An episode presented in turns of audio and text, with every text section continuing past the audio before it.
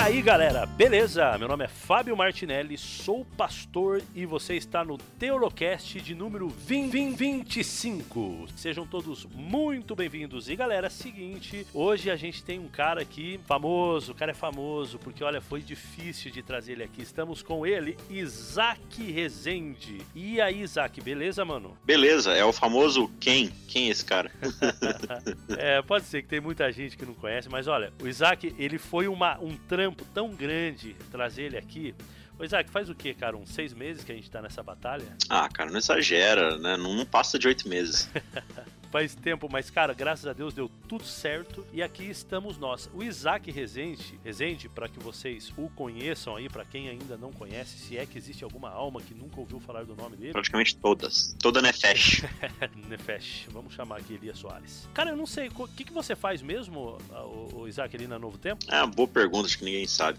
Cara, na verdade é o seguinte, assim, oficialmente mesmo, assim, né, que eu recebo para isso e tá no meu contra-cheque, na minha carteira de trabalho, eu sou produtor roteirista do setor setor de televisão. Né? Então eu produzo em questão de logística, né? mais, mais na questão de, de, produção e direção, teólogos, que não é teolocast, é só teólogos, que passa lá na TV Novo Tempo, com os professores de teologia né? da, do Brasil e tal, bastante nomes aí conhecidos, né? do Emilson Reis, Carlos Flávio, essa galera toda aí, apresentado pelo pastor Adolfo. E eu, eu produzo, escrevo e dirijo e edito o Hiperlinkados né? Que é com o Pastor Diego e o Pastor Júnior, que é um programa que a galera gosta bastante aí, a galera mais jovem, que também é de teologia. E não oficialmente eu apresento, juntamente com a Bianca e a Maiara, um programa na Rádio Novo Tempo, que é o Contra Cultura, que também é um podcast. É basicamente isso aí.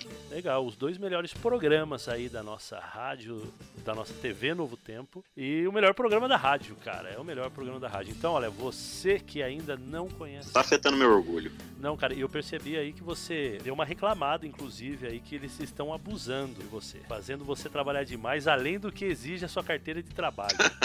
tá vendo? Não, mas aí a gente, a gente balanceia entre o salário e o ministério o missionário, né? Pelo menos é o que eu digo para poder dormir sossegado. Então, galera, faz o seguinte: vocês, eh, se ainda não assistiu Hiperlinkados, você tá perdendo metade da sua vida. Se você não assistiu Teólogo, você tá perdendo a outra metade da sua vida. E se você não acompanha o podcast deles, que é o Contra Cultura, você tá perdendo aí um pouquinho mais ainda da sua vida, porque esses programas. Então você teria que ser ressuscitado para perder mais vida ainda, né? É, ou tá perdendo a eternidade, né? De repente. Olha só a pressão. E, e assim, tem, tem gente na web também que me conhece pelos meus trabalhos missionários no Cristãos Cansados, né? Não posso deixar de mais tempo. Ah, verdade, verdade. Faz tempo, inclusive, que você já tem esse blog, né? Cristãos Cansados. É, desde 2008. É, um tempinho bom já. 10 anos aí. Legal, cara. Ah, e não pode esquecer, você também é o autor aí, organizador, etc, não sei como poderia dizer, de um livro também muito legal, que eu o adquiri quando ele apareceu de graça para Kindle, que é o Crônicas do Reino. Crônicas do Reino. É, eu não organizei não, eu só tive uma participação ali com um dos contos da série, que é o primeiro, chama Messias. Tive o prazer aí de contribuir com esse projeto que o Diego e o Rodrigo Folles organizaram, um projeto muito bacana. Foi um prazer participar, explorar um pouco esse lado de escritor que, que aflorou em mim. Não, e é legal, cara. Eu li tua história ali, muito legal, muito bacana. Tá preparado para fazer o, o filme da Semana Santa de 2019 já. Ah, tá certo. Com certeza vou fazer isso, não.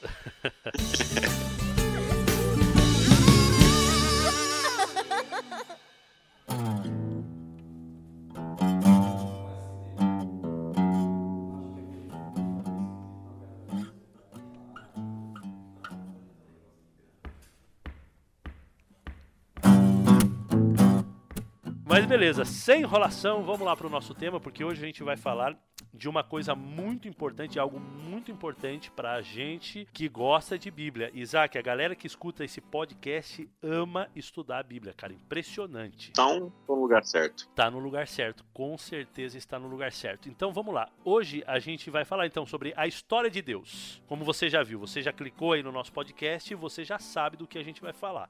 A história de Deus. Mas what the hell? O que que é não, What the Heaven. Ah, What the Heaven. Tá certo, olha só, cara. Que coisa, hein? O pessoal, o pessoal inventou Nossa Senhora White e você inventou What the Heaven. É, que céus, ora céus.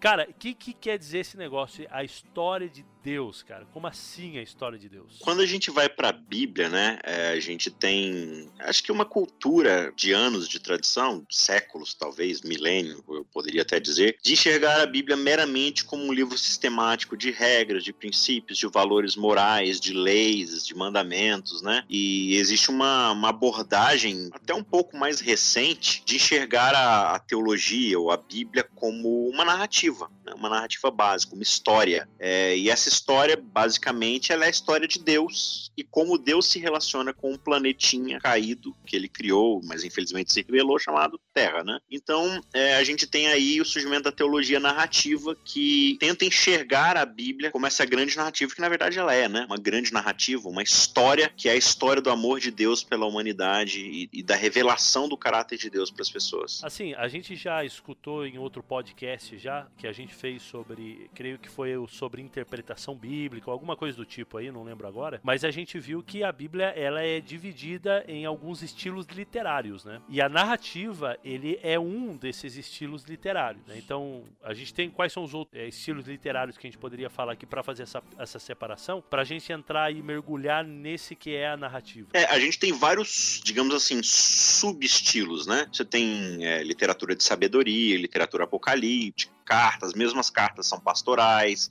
são é, pessoais e tal. Você tem diversos estilos, mas basicamente, se a gente for resumir em três principais estilos, você tem a narrativa que ocupa majoritariamente, né, os 43% da basicamente, quase a metade da Bíblia é narrativa, é história. Você tem aí a poesia com um terço da Bíblia, né, 33%, e aí a poesia vai englobar ali, né, literatura de sabedoria, Jó e tudo mais. E você tem o estilo de discurso, que é aquele estilo mais lógico, né? Né? Tipo, mais filosófico, né? Tal coisa, baseado em tal coisa, faça tal coisa, e à luz disso, faça isso e tal, que é o estilo basicamente de Paulo ali, dos apóstolos, né? E também do, muita parte do Pentateuco ali, onde Moisés vai discursar para o ali, a lógica, que ocupa 24%, basicamente, então, um quarto. Então você percebe aí que dentro dessa parte de, de lógica, de regra, de, de bater um discurso, uma coisa mais assertiva, você tem um quarto da Bíblia, enquanto majoritariamente 43% é narrativa e 33% é poesia, que não deixa de ser um estilo mais, mais aberto e mais meditativo, né? Mais. É, que você precisa realmente ler de uma forma com um olhar diferente do que meramente, ó. Você não pode chegar nos Salmos e ler assim, ó, aqui tá escrito tal coisa, então tem que fazer tal coisa. Você tem que estudar como aquilo ali é estruturado, né? Se está de fato falando de algo literal, ou se é uma figura de linguagem. É, poesia usa muita figura de linguagem para dizer outras verdades que são mais profundas do que meramente o que está escrito ali na, na linha, né? Você tem que olhar nas entrelinhas. Então, basicamente, a gente percebe que a Bíblia é um grande livro livro de história. Né? Por mais que ela tenha aí, tipo, mais de 40 autores, né? E ela é escrita ao longo de mais de 1.500 anos, todos esses autores ali vão, vão cada um utilizar de, de linguagens diferentes, de culturas diferentes, de momentos históricos diferentes,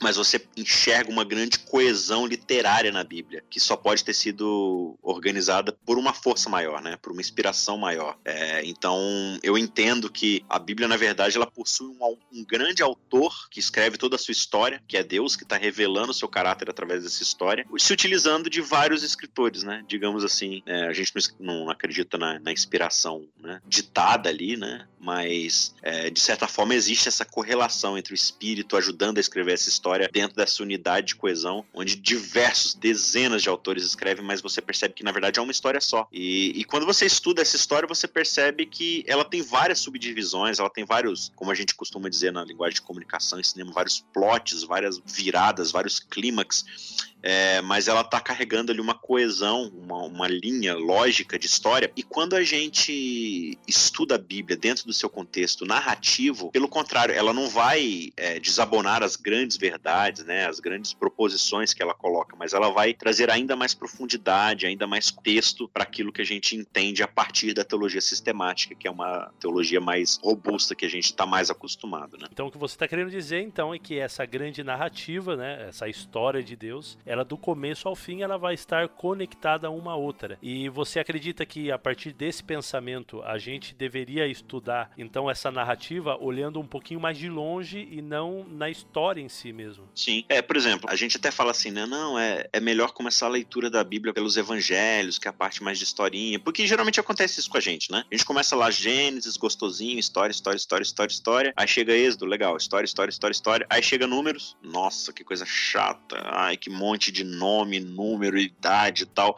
Aí você já começa a desistir. Né? É, então a gente fala assim, não, começa pelos evangelhos, começa por isso, começa por aquilo. E por mais que isso seja interessante do ponto de vista de você adquirir gosto pela leitura, né? Mas não vai te dar de fato a real noção do que está acontecendo. Se você já começa direto nos evangelhos, Jesus está falando assim: ouvistes o que foi dito. Mas o que foi dito? Desculpa, eu perdi essa parte. Eu cheguei agora no meio do filme, eu não, não sei o que estava acontecendo, entendeu? E aí você chega lá em Apocalipse, então, lá no começo havia a antiga serpente. Não, desculpa, eu não peguei o começo, eu já cheguei e estava no andamento. Então você percebe que, na verdade, a Bíblia, é, ela foi feita para você. Ela, ela tem. Cara, a Bíblia é um negócio muito fantástico, né? É, ela tem muitas camadas de, de entendimento, de interpretação, de desdobramento, mas eu entendo que para você ter uma, uma noção um pouco mais ampla da Bíblia, você precisa ler ela de cabo a rabo, não tem jeito. É, é, é recomendável você ter essa leitura panorâmica da Bíblia, pelo menos. Não é para você sair extraindo leis, interpretações, princípios, não. Dá essa primeira lida na Bíblia para entender a história da Bíblia, para entender o que está acontecendo. É, até a cronologia ali do cânon, né? Ele não favorece tanto ali você conseguir fazer fazer esse exercício de, de enxergar como é que a história está caminhando mais cronologicamente, né? Tem alguns livros ali que estão meio bagunçados nesse sentido, mas é interessante fazer esse exercício de você acompanhar como essa narrativa se desdobra. E depois que você tiver esse grande panorama, aí você começa a estudar os temas que a Bíblia te coloca, né? Aí você tem a aliança, a lei, o santuário, é, o calvário, toda, todas essas ideias que a teologia sistemática estuda, mas eu acredito que quando você coloca isso à luz da narrativa, você entende de forma muito mais profunda o significado, o contexto e, e as ideias que a Bíblia está tentando passar para gente.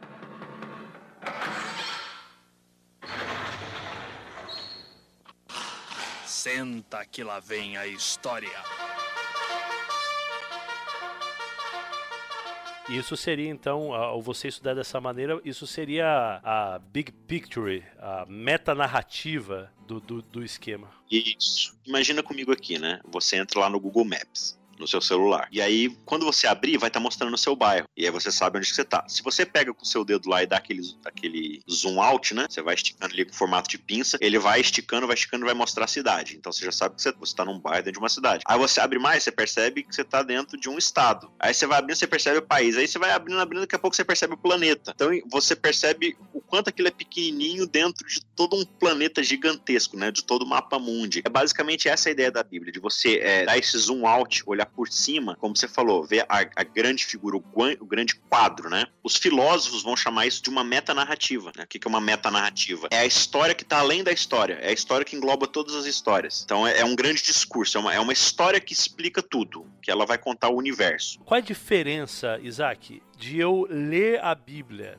nesse esquema de metanarrativa e não ler a Bíblia nesse esquema de, de metanarrativa? O que, que muda para mim é, quando eu estou estudando a Bíblia dessa maneira ou não de, ou de outra maneira? A gente possui uma cosmovisão. Todo mundo possui uma cosmovisão. O que, que é uma cosmovisão? Cosmovisão é a forma que você enxerga o mundo, né? Cosmovisão. É, o jeito de enxergar o cosmos. Por mais que você não saiba o que isso significa e você não saiba que você tem uma cosmovisão, você tem uma cosmovisão. E a cosmovisão vai ser aquela lente pela qual você vai enxergar o mundo, as coisas que acontecem, as ações. Então ela vai guiar a forma como você age, basicamente, a sua moral, a sua ética, é, o que você deseja da sua vida, né? Então, quem eu sou, onde é que eu tô, para onde eu vou, tudo isso é explicado dentro de uma cosmovisão. E a cosmovisão, ela é formada por uma narrativa. Então, por exemplo, você tem hoje, né, no nosso contexto mais século 21, aqui do lado de cá do Ocidente, você tem duas grandes, você tem várias, né? Mas as duas grandes metanarrativas que formam uma cosmovisão, você tem o criacionismo, que é o que a gente como adventista e a maioria dos cristãos acredita, e você tem o evolucionismo. Então, por exemplo, quando você vai para o evolucionismo, ele é uma cosmovisão, ele é uma história acontecendo, tem uma metanarrativa. A gente veio do nada, partiu do nada, é, surgiu matéria, matéria criou consciência e a gente está aqui. Então, assim, dentro dessa cosmovisão, valores éticos são construções sociais criadas para sobrevivência e essa coisa toda. Então você não presta contas para ninguém, uma força superior, blá blá blá blá blá blá. Então é um estilo de vida diferente. Ou seja, essa cosmovisão vai ditar a forma como você vai viver. Então, geralmente essas pessoas estão mais baseadas em sobrevivência, em crescer na vida, em se desenvolver, aquela coisa toda, né? É, já a cosmovisão cristã, que é baseada no poder criador de Deus, você presta contas para uma divindade, para um poder superior, e você surge de algum lugar, você é criado, e tem toda uma lógica, toda uma coesão para aquilo que você faz. Bem, essas são as duas grandes metanarrativas gerais. Quando você vai para a Bíblia, que é o que você perguntou, existem várias formas da gente ler a Bíblia e enxergar a Bíblia. E a forma como eu enxergo a Bíblia vai afetar a forma como eu enxergo Deus, e a forma como eu enxergo Deus vai afetar a forma como eu enxergo a mim mesmo e o mundo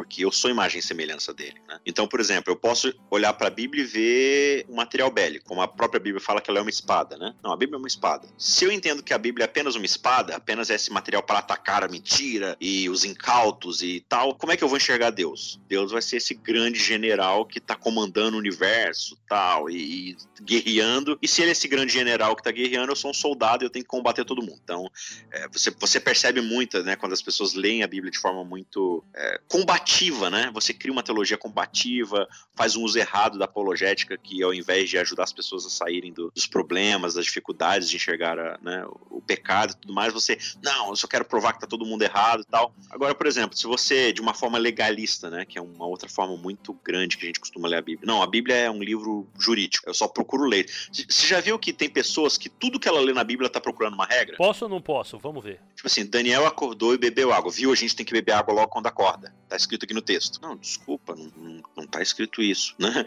Aí as pessoas falam, não, porque é, Daniel 1 é, é, um capítulo sobre hábitos alimentares. Tá, então o que, que a Bíblia tá ensinando pra gente? Que a gente só pode comer verdura e água, porque foi o que Daniel comeu, entendeu? Por mais que ele tenha essa ideia de temperança e tal, mas, cara, a Bíblia não tá querendo mostrar, ela tá, ela tá te contando um panorama mais amplo. Então, se eu enxergo a Bíblia como um livro de regras e só fico procurando regras e preceitos nela, só isso, Deus é esse grande policial cósmico, tá procurando todo mundo para condenar, esse juiz juiz que tá tentando castigar todo mundo porque tá descumprindo tal. Então eu acabo sendo ou esse cara que vai ser esse legislador em cima de todo mundo e ficar cobrando e ajuizando todo mundo, ou você é alguém fugindo de Deus porque eu não posso deixar que Deus veja o que eu tô fazendo porque é errado e tal. Então você percebe, tem várias outras formas, né, da gente, da gente enxergar a Bíblia, mas todas elas vão afetar a nossa visão de Deus e a nossa visão de nós mesmos e como a gente vai viver. Já quando eu enxergo a Bíblia, cara, a Bíblia é tudo isso que eu falei. Ela é um livro de leis, de regras, de princípios, ela é um livro livro moral, sim a espada para combater a ignorância, para enxergar dentro de nós né, é, a nossa dificuldade, o nosso pecado, mas isso tudo está disposto dentro de uma história. Então, quando eu enxergo a Bíblia como esse livro de história, é, eu passo a enxergar Deus como esse autor,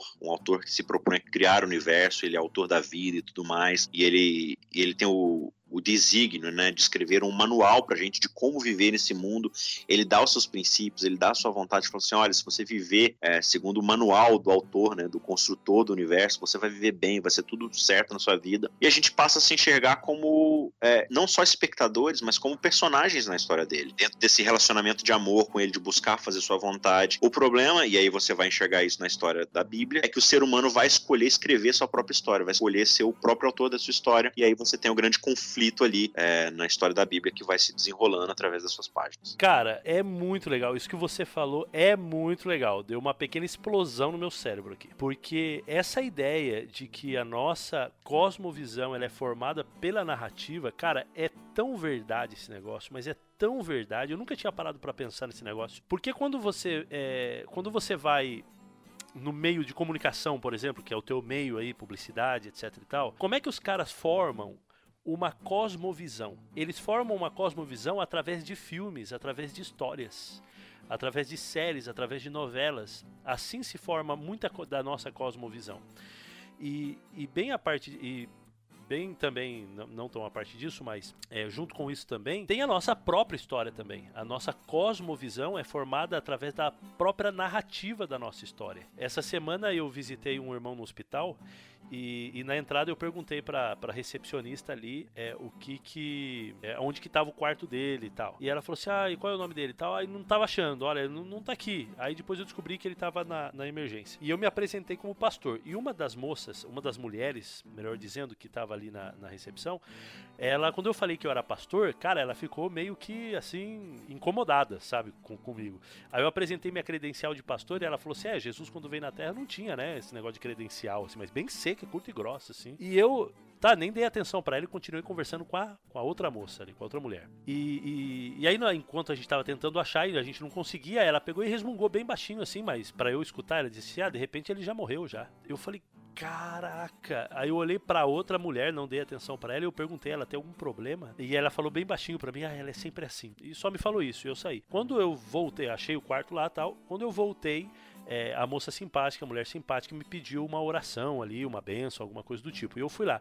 E eu desenvolvi uma conversa com essa mulher aí que estava bem arredia aí na história. E ela perguntou para mim, ela falou assim, pastor, é pecado estar tá brigada com Deus? E aí então ela começou a desenrolar. Ela falou que é, um dia ela chegou em casa e a filha dela de 36 anos estava morta, simplesmente morta. Assim. Então ela passou por um problema. Então a narrativa dela fez com que a cosmovisão dela em relação a Deus, ao amor de Deus, ao cuidado de Deus e, e, a tudo que tem que ver com Deus, religião, pastor, seja lá o que for, tomasse um rumo na vida dela. Ela formou essa cosmovisão através dessa narrativa. E agora pensando, você provavelmente já escutou Isaac falar do storytelling, né? Então, e, e a galera percebeu que se você quiser fazer alguém comprar alguma coisa ou convencer alguém de alguma coisa, de uma ideia ou de um produto ou alguma coisa, o storytelling é a melhor coisa que existe você envolver a pessoa numa narrativa.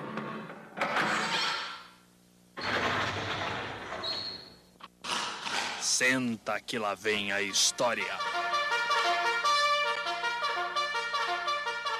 Não, é, observa aí as principais peças publicitárias que mais fazem efeito, né? É, a Coca-Cola não te vende um refrigerante, ela te vende uma experiência de convivência num calor onde ela vai te dar refrescância dentro de um convívio, entendeu? As principais marcas de cerveja, você vê como é que é a propaganda. Não é assim, ó, ó nossa cerveja contém tanto de lúpulo, cevada, 33% de água mineral, tal, tal, tal. É, nossa água é de qualidade, tal, tal, tal. Cara, você sabe a receita mesmo, hein? Ah, tô chutando, inventando aqui.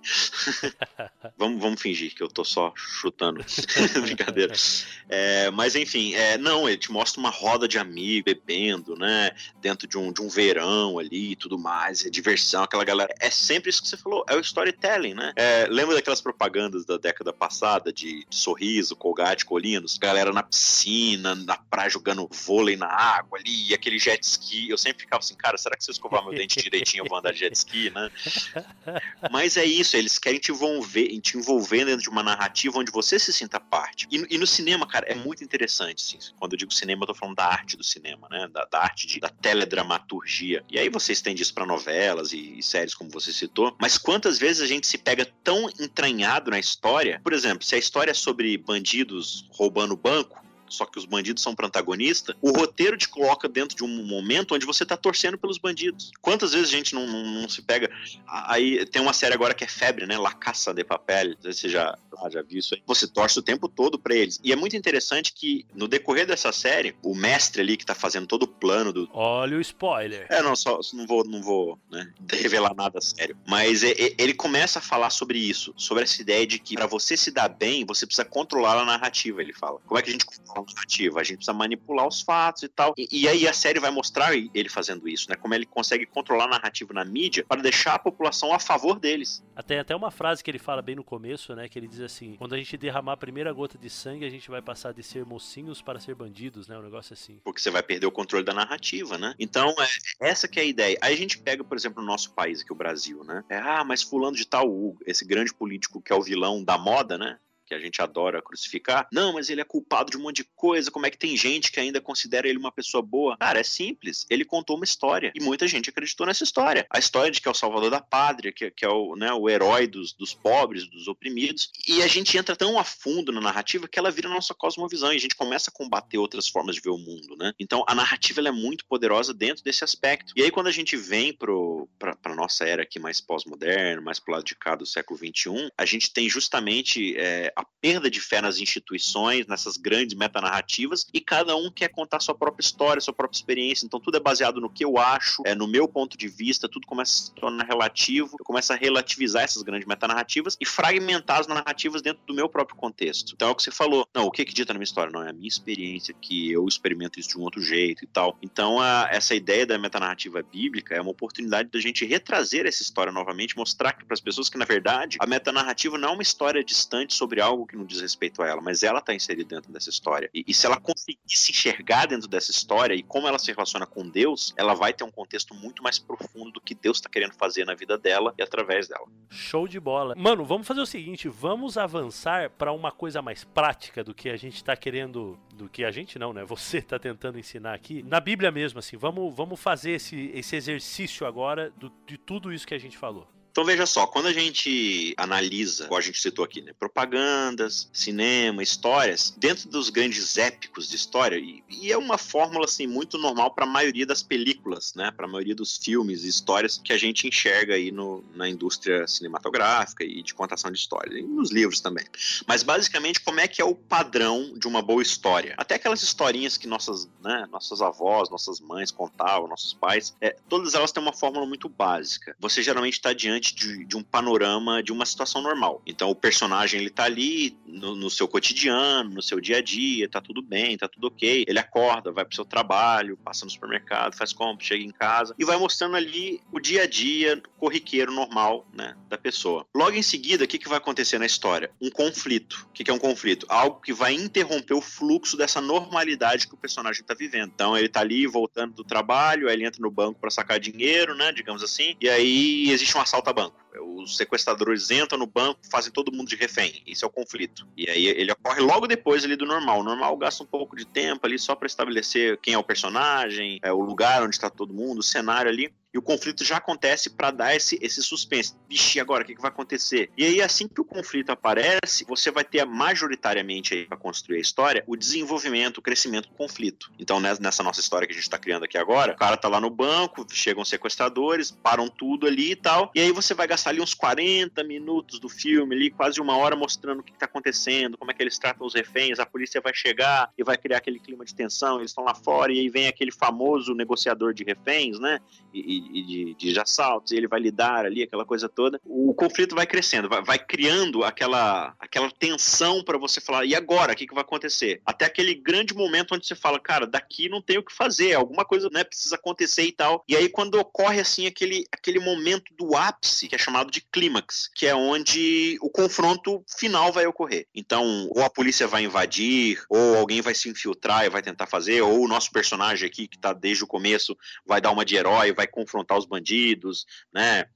O Bruce Willis lá que vai sair derrubando um por um, aquela coisa toda. Clímax é aquele momento, sim, onde tudo vai caminhar para uma resolução. E após o clímax, a gente vai ter a resolução do conflito. Ou seja, os efeitos que esse clímax criaram vão se desenvolver, vão, vão, vão começar a tomar efeito, né? No contexto de cada um. Os bandidos vão ser presos, a polícia vai resolver a coisa ali, vai interrogar as pessoas, o cara que, que resolveu o problema vai ser coroado como herói, aquela coisa toda. As coisas vão começar a voltar ao seu eixo e toda a grande história termina com um final feliz, ou não, né? Mas as principais, que é o novo normal, ou seja, as coisas voltam a ser como eram antes, desde o começo da história, mas não exatamente iguais sempre tem uma diferença, sempre tem algum contexto onde algo vai mudar. Ou seja, aquele cara que era só um, Zé Ninguém, que ia pro trabalho, ia para casa, passava no banco, ele continua fazendo essas coisas, mas agora ele é visto como herói, ele é visto como alguém importante. Então nada mais vai ser como era antes, né? Essa é basicamente é, a base, o roteiro de qualquer boa história. Se você pegar qualquer história que vier na sua cabeça, você consegue aplicar isso aí, basicamente. É. Essa daí é a jornada do herói, né, que o pessoal chama. É, é um pouquinho diferente da jornada do herói, mas a jornada do herói também também se baseia bastante nessa estrutura. É, é que a jornada do herói é focado realmente no, no herói ali e tal. Mas é, tem, tem todas essas características também. A boa história do herói vai ter essas características, né? Mas qualquer boa história que você pegue vai ter isso daí. Por quê? Porque esse é o normal para você contar uma boa história, para você prender a atenção do público. É, é essa fórmula aí. E a gente chama cada um desses aspectos de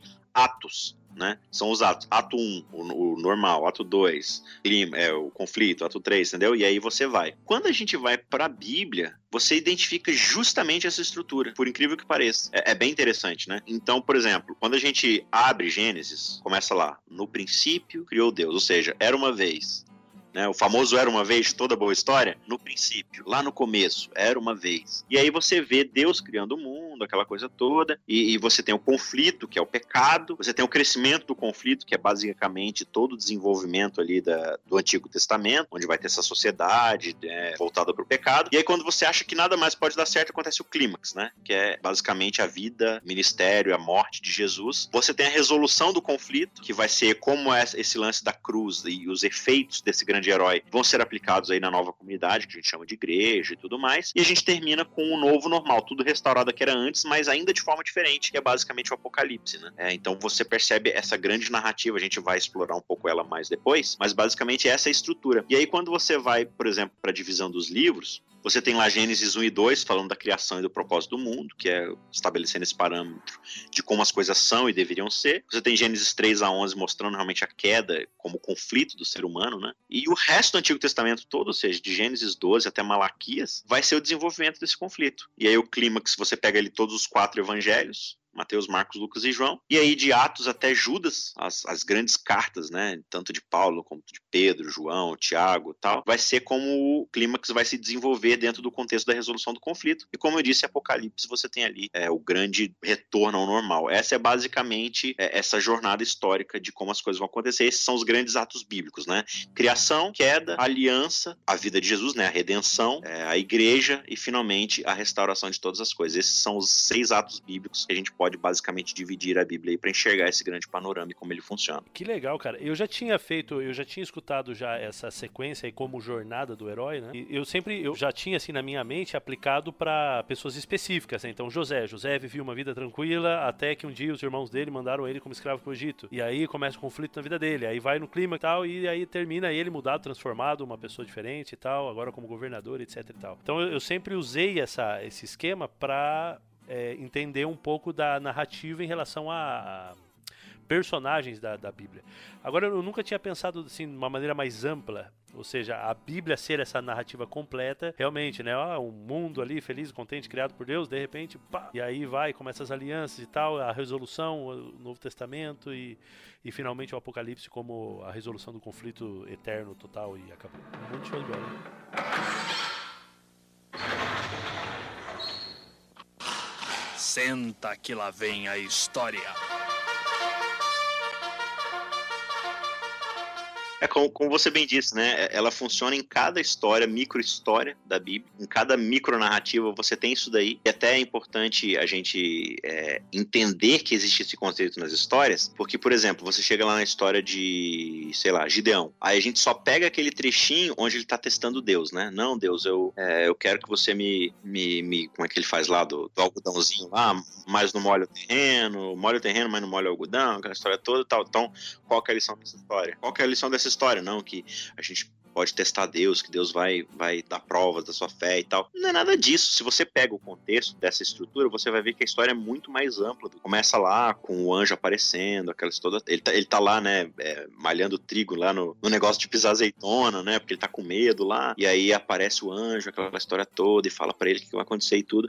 E aí manda ele derrubar os ídolos, ele vai à noite porque ele tá morrendo de medo. Então a história vai revelar, na verdade, que Gideão era um medroso. Ele tá o tempo todo tentando se esconder das suas responsabilidades, ele fica testando a Deus o tempo todo. Só que quando você observa todo esse arco histórico, você vai perceber que, na verdade, a história de Gideão é sobre alguém que duvida de Deus, tem uma fé muito frágil, mas que mesmo assim Deus usa para libertar seu povo, né? Então, quando a gente vai aplicando esse contexto em todas as histórias, a gente percebe que, na verdade, os personagens bíblicos não são modelos intrínsecos e perfeitos de fé, mas eles são personagens como nós, com dificuldade, com problema de confiança, com falta de fé, mas que em determinado momento vão perceber a total dependência que eles possuem de Deus e como Deus vai resolver o problema deles e não eles mesmos, né? Esse, esse é o grande padrão que ocorre na história. Então, Isaac, e realmente, cara, a, a gente ter essa visão mais ampla da própria história que a gente está lendo, para a gente não tirar é, conclusões precipitadas e a gente faz isso direto, né, cara? A gente, a gente é extremamente. Hoje eu tava conversando com o pessoal da rádio ali. A gente tem que tomar muito cuidado porque a gente é extremamente existencialista ao ler a Bíblia. A gente acha que a Bíblia só tem a ver com a gente, assim. Nossa, a gente é, é nós, ó.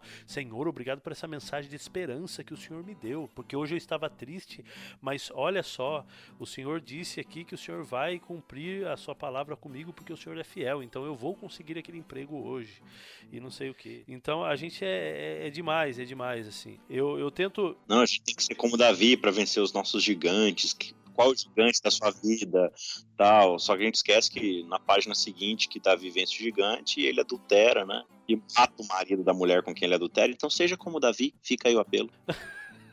Seja como Davi, só que não. Aí que tá, é porque o cara não entende o escopo geral do, do negócio, né? Isso, e a intencionalidade, da, porque toda a história ela tem uma intencionalidade, ela tem algo que ela quer te passar, né? E a gente muitas vezes, ao, ao, ao ignorar a narrativa, a gente perde de vista o escopo. Então, assim, só para deixar muito claro, o pastor Fábio, é pastor mesmo? Então vai ser pastor. então, só para deixar claro, Fábio, não é que assim a teologia a narrativa ela é perfeita e mais importante deve sobrepujar tudo, mas a gente só tem uma visão clara da teologia sistemática quando a gente aplica a teologia narrativa nela. É, é somente dentro da visão teológica. É, nenhum dos dois funciona sozinho. Se você pegar só a narrativa, você corre o risco de fazer o quê? De ficar alegorizando tudo e ficar tirando liçõezinhas bonitinhas dentro da narrativa e, e servir para que você quiser. Mas com a teologia sistemática pura e simples, você corre o risco de criar algo frio, algo impessoal, algo que não, não seja profundo, né? Então, quando você une as coisas. E sem falar, desculpa te interromper aí, que se você pega a teologia sistemática sem a teologia narrativa, cara, você vai acabar criando algumas heresias em relação a algum. Não, não digo a todos os textos que você vai usar para sua temática, mas algum texto ou outro você vai acabar escapando aí e indo indo por lados aí que não tem nada que ver, porque você não tá olhando a narrativa, todo o contexto. Isso, a narrativa te protege muito mais de você descontextualizar certos textos, né? De você, de você criar uma teologia sistemática com textos que não falam sobre isso, né? E, e acabar, como você falou, criando essas heresias. Agora é impressionante que, né, a própria Ellen White, que a gente admira tanto, quando você observa a teologia dela, era uma teologia majoritariamente narrativa, né? Qual que é o grande legado que ela deixou, a grande obra dela mesmo, que é o conflito dos séculos, né?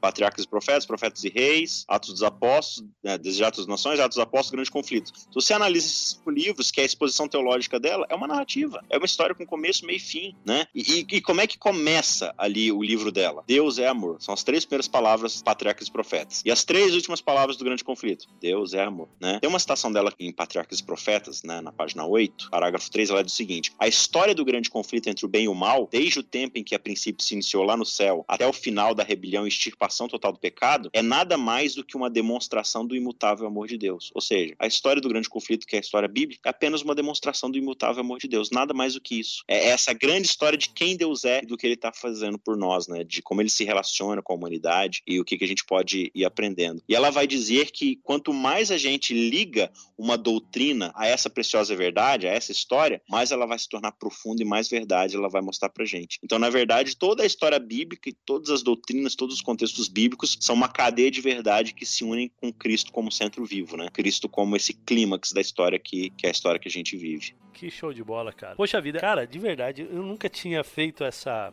A gente até tava. O último não sei, acho que é, foi o último episódio, a gente falou sobre sermão expositivo, né? Então a gente estava tratando bastante é, sobre a questão dos sermões temáticos versus sermões expositivos, né? E cara, é, é fantástico isso que você está falando, porque na verdade, assim, olha, se você vai pregar um sermão é, temático, porque a gente estava falando, e não sei se você chegou a escutar, mas a gente estava falando sobre a dificuldade que a gente tem quando prega um sermão temático, que é a gente é, tentar não, não sermos assim como. Ah, qual seria a palavra? Palavra que eu poderia usar? Tendencioso? Tem um viés? Ah, essa é a palavra. Essa é a palavra. A gente não ser tendencioso a usar os textos bíblicos. E, cara, qual é a resposta para isso? É isso aí. É você ter na sua mente essa narrativa, a metanarrativa do texto e tudo, isso te protege de você não ser esse enviesado, tendencioso aí. É muito legal. E, e, assim, qualquer tema que você pega, assim, eu já testei vários temas. E todos que eu testei, quando você aplica a narrativa nele, cara, fica muito mais claro, fica muito mais profundo e eu acho que muito mais coeso, muito mais interessante você entender. Então, pega, por exemplo, a lei. Ah, lei, dez mandamentos, Sinai. Deus deu lá com o seu próprio dedo, portanto, é uma verdade irrevogável. É isso aqui. Lei, você tem que fazer isso aqui, se não fizer, você vai pro inferno. Beleza. Então, a lei tá aqui para ser cumprida e finir. Não se fala mais nisso. Se vira aí para cumprir. Essa é a nossa exposição temática da lei. Olha que legal. A lei é a vontade de Deus, tem que fazer isso aqui mesmo. Quando você vai lá pro Êxodo para entender o contexto de como a lei foi dada, eu até tenho um sermão sobre isso, assim, que é, é muito interessante. A gente pode é, gravar depois um Teolocast falando sobre isso daí, vai ser bem bacana. Opa, temos uma promessa aqui, tá gravada. Tamo, tamo junto, é isso aí. Mas, basicamente, qual que é o contexto ali? Quando você vai pro Sinai, Deus vira e fala assim, ó, na verdade, assim, qual que é o contexto mais amplo desde lá do Gênesis. Deus andando lá com Adão e Eva, né? E falando a sua vontade para eles. E aí quando eles assumem ali, tipo, essa prerrogativa de assumir o bem e o mal, aquela coisa toda, de criar seu próprio código moral, né? É, Deus perde esse contato com o ser humano e aí você vai vendo como o ser humano tenta o tempo todo impor sua vontade, né? Mas assim, passando por vários contextos dessas histórias, adiantando lá para Abraão, qual que é a grande lei que Deus dá para Abraão? Anda na minha presença e seja perfeito. O que, que isso quer dizer? Cara, anda na minha presença e eu vou te mandando a real, eu vou te falando o que, que você precisa fazer, o que, que você tem que deixar de fazer. É, me conhecendo, conhecendo meu caráter, vendo como eu ajo, você vai aprendendo a agir. Aí Abraão lá faz besteira, peca, Deus vai lá e corrige, mostra o caminho melhor e tal. E é isso, num relacionamento você vai é, criando esse vínculo de entender o que é certo e errado, né? Quando a gente chega lá em Israel e você vai lá para Êxodo, nos capítulos que antecedem, Deus está querendo sentar com o povo e se manifestar para falar para o povo a sua vontade. O que, que o povo fala? Moisés, a gente não quer falar com Deus não, porque senão a gente vai morrer. Sobe lá você, vê o que, que Deus quer e avisa que a gente vai cumprir. Ou seja, o povo não quer relacionamento, o povo quer regra. E Deus está querendo relacionamento. Aí Deus fala assim, então manda eles se purificarem que eu vou dar a minha lei para eles. Ele fala tudo para Moisés, Moisés fala para o povo e o povo fala o quê? O que o Senhor falou faremos. Aí Deus está olhando os capítulos seguintes do Êxodo falando assim, farão, né? Aham. Uhum sei, né? Aí Deus sobe lá e dá os dez mandamentos e o que que acontece imediatamente a entrega dos dez mandamentos que o povo falou, que o Senhor falou faremos, bezerro de ouro. Aí Deus dá mais lei, o povo quebra. Deus dá mais lei, o povo quebra. E Moisés ele vai construindo ali o Pentateuco com uma estrutura muito interessante de lei, quebrou lei, lei, quebrou lei. E no meio disso tudo o povo falou, o que o Senhor falou faremos, o que o Senhor falou faremos, o que o Senhor falou faremos. O povo não quer aceitar o fato de que eles não conseguem cumprir aquilo ali. E Moisés coloca histórias justamente para mostrar pra gente que eles não conseguem. E aí você vai para Juízes, Josué, você vai para Reis, você vai observar o tempo todo esse ciclo de que o povo não consegue cumprir a lei de Deus. E aí a história vai te criando essa tensão de que algo precisa ser feito porque ninguém está dando conta. Aqui que os profetas vão começar a falar: não, um dia vai vir alguém perfeito que vai conseguir fazer isso. Um dia vai vir o Messias que vai. E ele não só vai fazer isso de cumprir a lei, como ele vai mudar o coração de vocês, vai transformar o coração de vocês em coração de carne, um coração sujeito a obedecer e aquela coisa toda, né? Então você percebe que qualquer tema que você coloca coloca dentro desse contexto de ele ganha muito mais profundidade. E, e você vai entendendo a intencionalidade de Deus de criar esse vínculo de relacionamento com, com cada um de nós, né?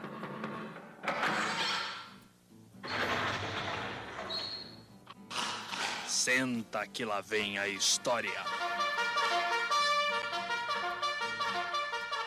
Não, show de bola. O exemplo ficou extremamente claro, né? Lei separadamente, você cria um legalista. Lei dentro da narrativa, você entende. Você cria um dependente de Deus. Exatamente, exatamente. Eu lembro que o Ezequiel, Ezequiel Gomes, ele uma vez ele fez um sermão em que eu estava presente e ele pregou é, algo muito, muito parecido com o que você falou.